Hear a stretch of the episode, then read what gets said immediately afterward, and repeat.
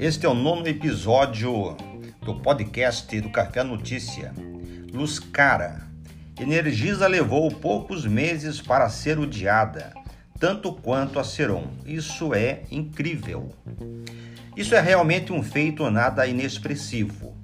A atual companhia de distribuição de energia elétrica levou somente alguns meses para ser odiada tanto quanto a sua antecessora. Não porque o consumidor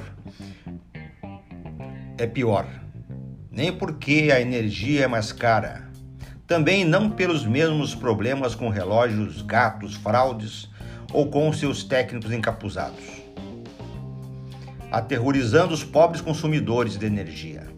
Eles, na verdade, conseguiram ser mais odiados em tão pouco tempo, em razão que, pela primeira vez, foi instalada uma comissão parlamentar de inquérito, encontrando a sociedade civil nos deputados estaduais respaldo para apurar suas reclamações.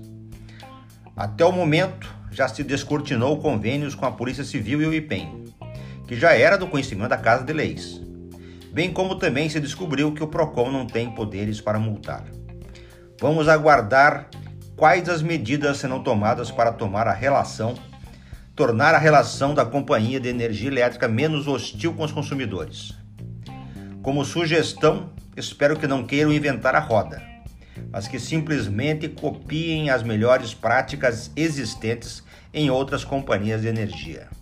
Já será uma mudança de 180 graus.